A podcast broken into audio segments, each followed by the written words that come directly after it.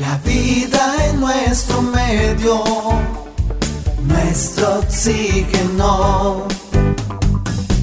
¿Qué significa la conservación? ¿Qué significa respetar a los seres silvestres de la naturaleza que estén libres, que estén realizando sus funciones ecológicas? ¿Qué significa cuidar el entorno? ¿Qué significa educar por lo ambiental? Es solamente sumar voluntades, que quien realmente tiene la iniciativa sea apoyado por más voluntades. Y así, cuando menos se piense, se están realizando muchas pero muchas acciones en bien del entorno, en bien de los seres silvestres, en bien de la misma comunidad, sin distingos de clase, color, política, religión o limitaciones. Porque la naturaleza la debemos cuidar todos. Todos necesitamos de la naturaleza, del agua, del aire, de la tierra, del clima, y que sea equilibrado. Y mantener el equilibrio es una gran responsabilidad colectiva.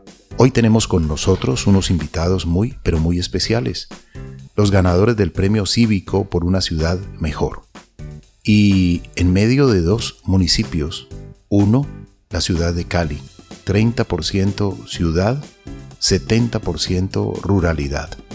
Y el municipio de Yumbo, 10% ciudad, 90% ruralidad. Allí hay una comunidad.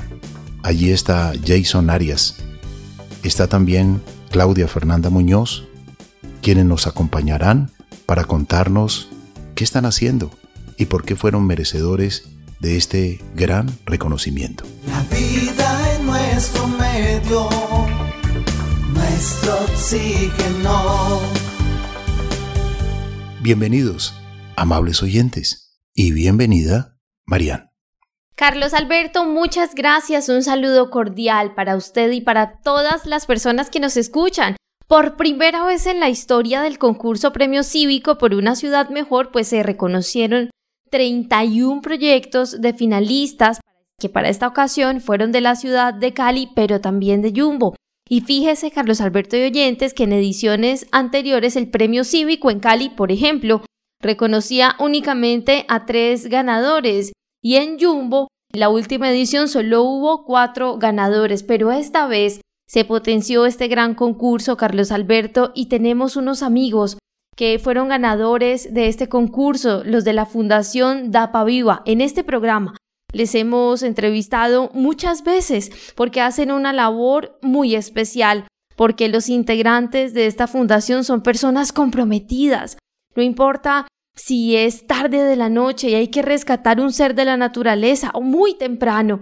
Ellos siempre están allí atentos a la fauna de la zona de Dapa, Carlos Alberto de Oyentes. Nos acompaña Jason Arias, es administrador ambiental y de los recursos naturales. Es voluntario de la Fundación Ambiental DAPA Viva y coordinador de gestión ambiental en el corregimiento de La Olga, en el municipio de Yumbo. También es promotor del estudio ecosistémico del comportamiento de especies de fauna que habitan en nuestros territorios. Jason, bienvenido a nuestro oxígeno. Gracias por aceptar la invitación. Saludos, Carlos Alberto eh, y Marian. Pues para nosotros es un placer siempre eh, recibir esas invitaciones de ustedes que exaltan lo que muchos realizamos dentro de nuestros territorios y, y recibimos estos llamados con mucha gratitud para compartir un poco de lo que muchos hacemos en pro de la conservación eh, de nuestros territorios, de generar un poquito más de saber para pequeños, ya adultos y hasta nuestros propios abuelos, de quienes también recibimos muchísima información. Jason, lo hemos visto a usted siempre muy juicioso, transmitiendo a través de WhatsApp, a través de las redes sociales, a través de los canales que hoy nos permite la tecnología, pues educación ambiental, cómo hay muchos seres silvestres que están prácticamente en el entorno nuestro, que a veces no los vemos, pero que en algún momento se dejan ver, ya sea porque están pasando una carretera, ya sea porque están en un árbol, ya sea porque cayeron eh, malheridos por eh, alguna acción o algo que haya pasado. Entonces, usted siempre está promoviendo la protección, el cuidado, el respeto, y que estos seres de la naturaleza sigan en la naturaleza, porque mantienen el equilibrio, porque cumplen funciones ecológicas. Hablemos un poco de esta acción que ustedes realizan y que realmente lo vienen haciendo hace mucho, mucho, mucho rato y que hoy es reconocida. Bueno, eh, ya que hablas de tiempo, yo creo que habría que hacer una, una línea del tiempo del el tema de educación ambiental. Hablamos, digamos, de los corregimientos específicos en los que más, más impactamos, la Olga, DAPA, y dentro de DAPA de hace mucho tiempo, como les digo, en la línea del tiempo, dentro de la Fundación Ambiental DAPA Viva, claramente eh, se ha hecho educación ambiental en cinco escuelas y bueno, creo que eso lo hemos compartido. Eh, jóvenes que se crearon en un semillero ya están muy potencializados y eso es lindo verlo, lindo reconocer cómo se van generando esos cambios. Ahora último, más o menos desde el 2018, eh, pensamos en esa gobernanza local y bueno, Clau, Claudia Fernanda, nuestra compañera también, hace muchísimo por nuestro entorno, pero esta vez decidimos enfocarnos mucho en la zona de la Olga eh, con el tema de la conservación, con el tema de visibilizar nuestras especies de fauna eh, y flora. ¿Qué es lo que pasa? Que cuando, digamos, nosotros no eh, identificamos, no reconocemos lo que tenemos en nuestro territorio, pues no le damos el valor suficiente. Es muy chistoso cuando van personas a otros lugares, pueden ser de, nuestro territorio, eh, y digamos, hablan muy bien de, de, otras reservas, de Yotoco, de, de cualquier otro tipo de lugar que son hermosos y fabulosos, pero no se han dado a la tarea, o no se dan a la tarea o no hablan con propiedad de todo lo que tenemos.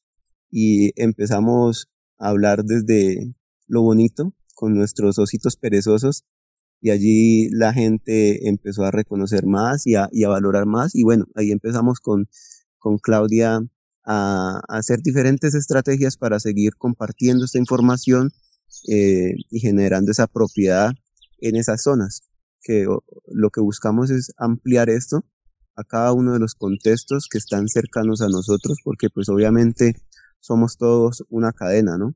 Una cadena de bosques, eh, así como cuando hablamos de las micorrizas y los micelios que se unen entre los bosques, nosotros como sociedad también nos unimos y unos podemos beneficiar o afectar a los otros, entonces por eso todos tenemos que eh, tener ese conocimiento y la fauna silvestre se convierte en una, estrategia, un aliado muy especial para que sensibilice corazones, sensibilice eh, mentes y espíritus de los mismos habitantes de nuestro territorio. Gracias Jason y también nos acompaña Claudia Fernanda Muñoz Bolaños, quien es estudiante de noveno semestre de Administración de Empresas educadora ambiental y hace parte del colectivo de amigos Encuentros Ecológicos. Claudia, bienvenida. Hola, muchas gracias. Eh, de verdad que pues felices de, de, esta invitación. Y bueno, nada, aquí estamos eh, con Jason haciendo una labor muy bonita de poder eh, pues ayudar a conservar, a proteger y, y, y una cosa muy muy linda es la, la educación, de, de, lo que nosotros sabemos, es como saberla llevar a nuestros chiquitines, a nuestros jóvenes. Entonces, estamos eh, eh, empezando a darle como una, no sé, como una, una manera especial a nuestra comunidad para que empiecen a amar su territorio, empiecen a conocer su territorio, como hablaba Jason hace un momento, y pues a empoderarse de esto tan hermoso que tenemos y a la vez pues protegerlo. Claudia, Fernanda, pues primero que todo, bienvenida y felicitaciones por este gran reconocimiento a ustedes como amigos ecológicos, como, digamos, equipo que están haciendo educación ambiental. Cuando hablamos de una gran ciudad como Bogotá, hablamos de que Bogotá es 30% ciudad y 70% ruralidad. Más allá de donde terminan los últimos barrios, pues comienza la ruralidad, pero sigue siendo Bogotá. Lo mismo pasa en Medellín, 30% de ciudad, 70% de ruralidad, con su río Medellín, Bogotá con su río Bogotá, Cali con su río Cali, 30% de ciudad, 70% de ruralidad, y así sucesivamente en muchas capitales del mundo. Y en el entorno hay mucha vida silvestre. En el entorno hay campesinos. En el entorno hay agricultores. En el entorno hay producción de alimento para las ciudades. Entonces, ¿qué le podemos decir, Claudia, a los amables oyentes de este entorno que ustedes disfrutan no solamente viviendo, sino también observando muchas de las especies y educando a los niños rurales, a los niños de las escuelas, a los niños de las veredas, para indicarles la riqueza natural y al mismo tiempo la belleza que debemos conservar para que se mantenga, se mantenga el equilibrio, no solamente para la actual generación, sino también para las futuras. Bueno, esto es eh, esto como decía Jason, esto es un semillero, un semillero de vida. Nosotros lo que hacemos y realmente eh, pues amamos este, este proceso es porque vamos en la parte de educación, vamos eh, formando, formando personitas que van a ser ese eco, van a ser los herederos pues de todo este proceso y que van a ser ese voz a voz que van a llevar a todas, mm, no solamente de APA, sino muchas otras comunidades entonces, es invitarlos a que la parte de conservación, de protección, de educación no se debe abandonar. Y pues eh, en este caso, nosotros lo que hacemos es que, que nuestros chiquitines aprendan conociendo, como dice, conociendo para conservar. La fauna candapa es muy bonita, es, es unas hay unas especies que realmente ni la misma comunidad conocía hasta que Jason llega con el estudio de estas especies con el fototrampeo. Entonces empieza a hacer la divulgación de la información y pues obviamente empieza, empezamos a hacerlo por WhatsApp, por, por Facebook. Se crea una página donde pues eh, se invita a toda la comunidad que la conozca y que la visite. Eh, esto ha logrado pues impactar muchísimo porque ya los niños saben qué, especies de fauna tenemos, los papás, esto se ha convertido como en, una cadena súper bacana para que eh, empiecen a, a conocer su entorno y empiecen a ver que en estas zonas que llegan hasta sus casas, llegan, que llega el mono nocturno, que llega el osito perezoso. Anteriormente, estas especies llegaban y la gente muchas veces le daba miedo o simplemente, no, vamos a, a, cogerlo porque nos parece súper bonito, pues en el caso del oso perezoso. Entonces, ahora no, ahora es, uy, ya, eh, o sea, em, em, empiezan como a comunicarse, uy, es que en tal parte está tal especie, entonces llaman a Jason, me llaman a mí, eh, hacemos como, como pues de ir a, mirar qué está pasando, eh, si se puede, pues eh, si está enfermito el, animalito o si realmente llegó a la casa porque encontró algo de alimento. Entonces, eh, todo eso ha generado una cadena de, valor muy importante porque ya se volvieron protectores. Y esto viene a raíz de todo eso, de conocer, de aprender. Y pues lo que hacemos con los chiquitos ahora es llevarlos al bosque, eh, hacer unas tareas muy lindas, pero lo hacemos a partir desde el conocimiento, desde la práctica, desde, desde todo ese entorno tan bonito que tenemos. Entonces, la invitación es que todos nos sumemos a estas iniciativas que hoy, pues, eh, pues gracias a, a las empresas y al premio cívico, hoy tenemos un reconocimiento que, que ha sido para toda una comunidad, para nuestros jóvenes y niños, entonces, sumarse a estas iniciativas es muy importante porque nos permite crecer, nos permite seguir trabajando con esa labor pues de, protección ambiental. La educación ambiental debe ser dirigida a todas las generaciones. Construyamos un proceso continuo y permanente en todas las modalidades educativas. Nuestro oxígeno, la vida en nuestro medio. Jason Arias, ¿cómo fue el proceso para aplicar a este premio cívico? ¿De qué se trató? ¿Ustedes qué presentaron? ¿Cómo les avisaron de que ustedes habían sido parte de uno de los ganadores? ¿Cómo fue este proceso? Bueno, eh, Premio Cívico, digamos, ya tiene un buen recorrido. Acá en, en Cali y Jumbo ya unos buenos años haciendo parte y reconociendo, como tú lo decías, antes era en menor cantidad de iniciativas y en una anterior la Fundación Ambiental Tapa Viva participó, pero en ese momento no ganó.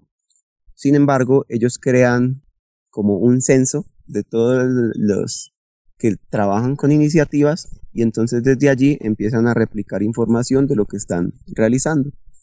Gracias a eso, a ese censo, pues que tenían la información nuestra, llegan estas, estas invitaciones a participar en premio cívico.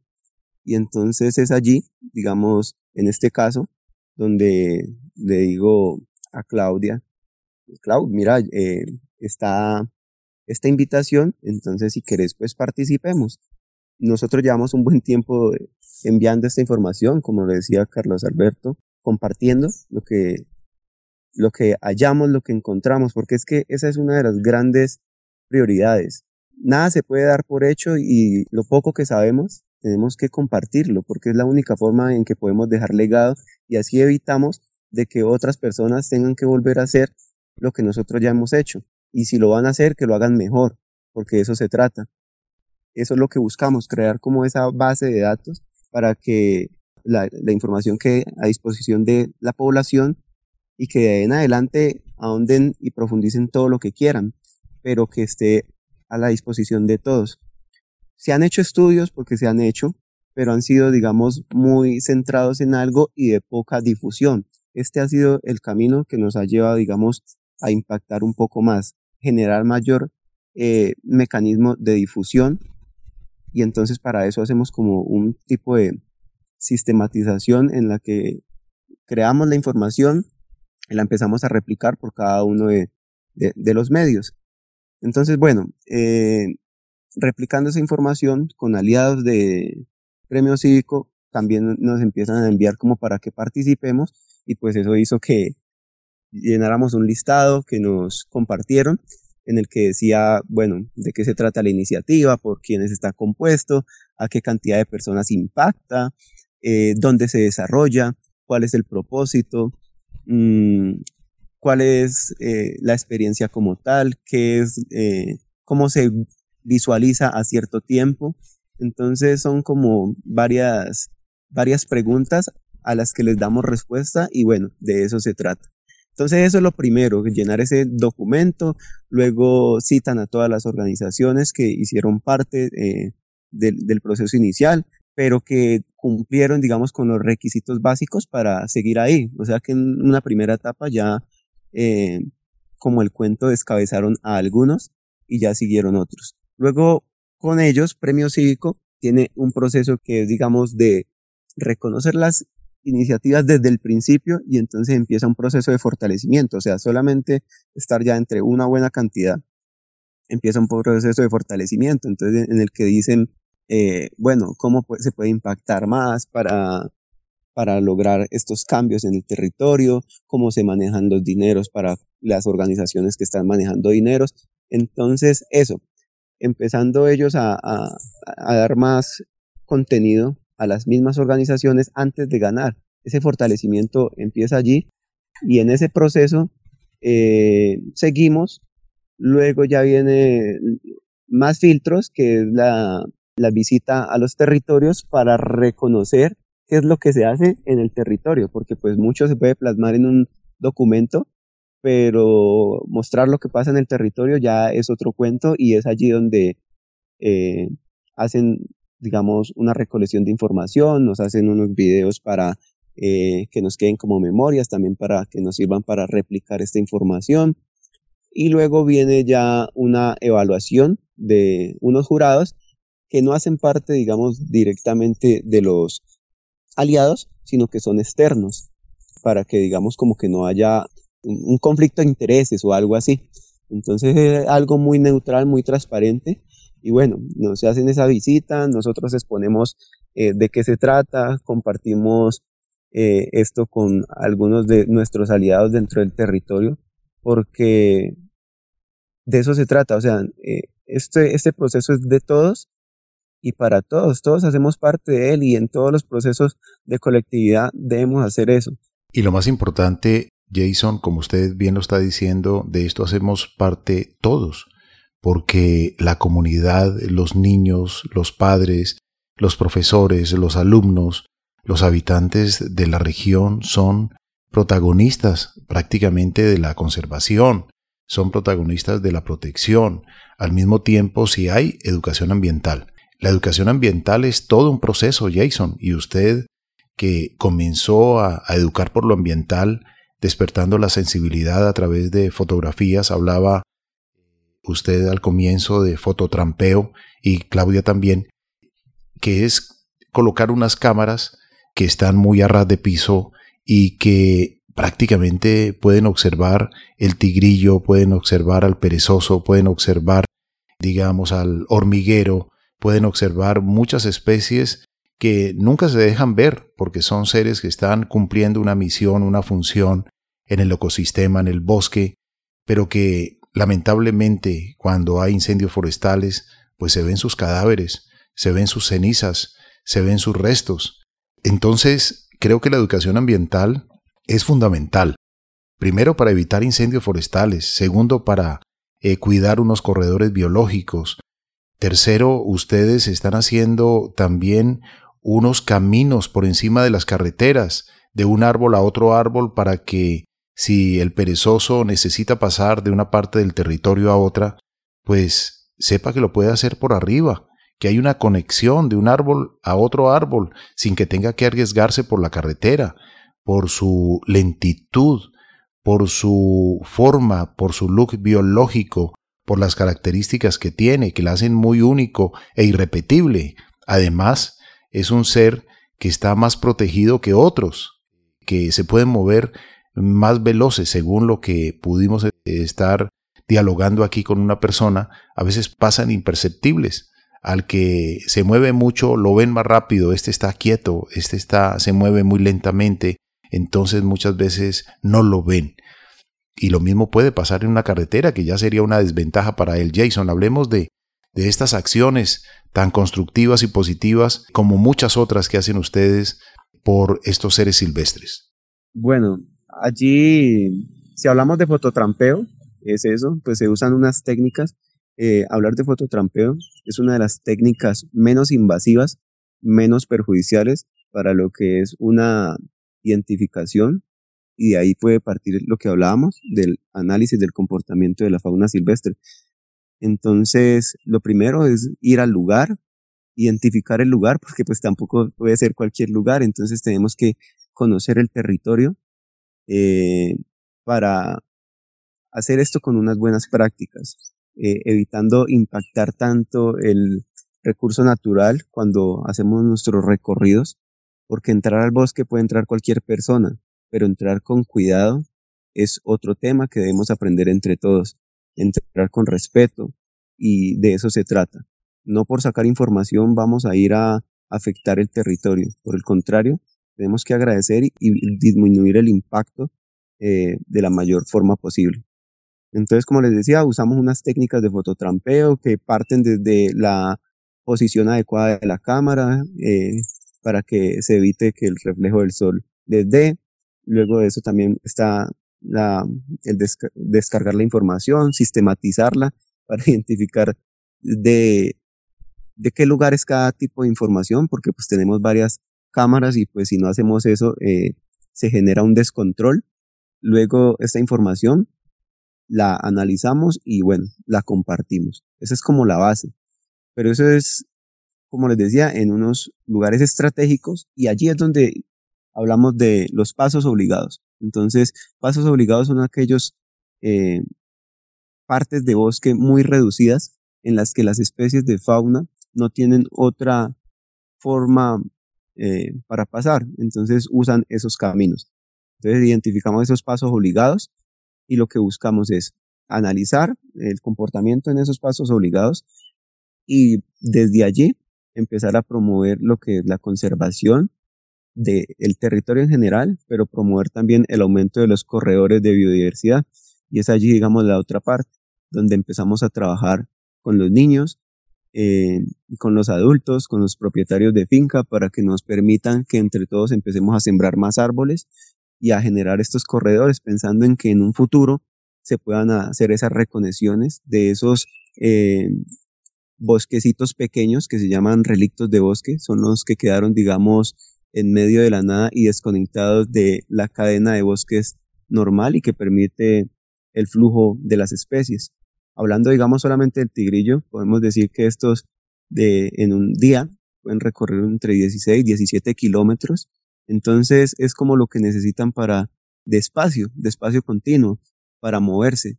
Eh, y pues cuando estamos en, en los bosques o en la ruralidad, nosotros decimos, uh, eh, eh, de tal punto a tal punto está muy retirado, pero realmente no son tantos kilómetros, sino que el relieve, lo quebradizo que es, pues hace que sea más complejo llegar de un lugar a otro, pero no es tanto en distancia. Y hablar de 17 kilómetros es una eh, longitud considerable, solamente por hablar de una especie. Y allí, bueno, con Claudia, con los niños, eh, haciendo puentes, algo muy lindo, muy lúdico, muy, muy temático, eh, trepando árboles para, para ubicar estos puentes, eh, elaborando avisos, pensando en qué avisos hacemos, cómo lo hacemos, cómo reducimos el impacto de estos avisos y cómo seguimos impartiendo este tipo de enseñanzas a los niños. Y bueno, allí Claudia es una aliada muy importante que ama nuestro territorio también y que hace con toda pasión esto, enseñar a nuestros niños. Sigamos observando, entendiendo, comprendiendo lo que es la naturaleza y sumémonos en voluntades, donemos nuestro tiempo, seamos voluntarios o seamos promotores de la conservación. Solo así podremos mantener un equilibrio siempre para todos. Nuestro oxígeno para abrazar, nuestro oxígeno unión de voluntades por un mundo mejor.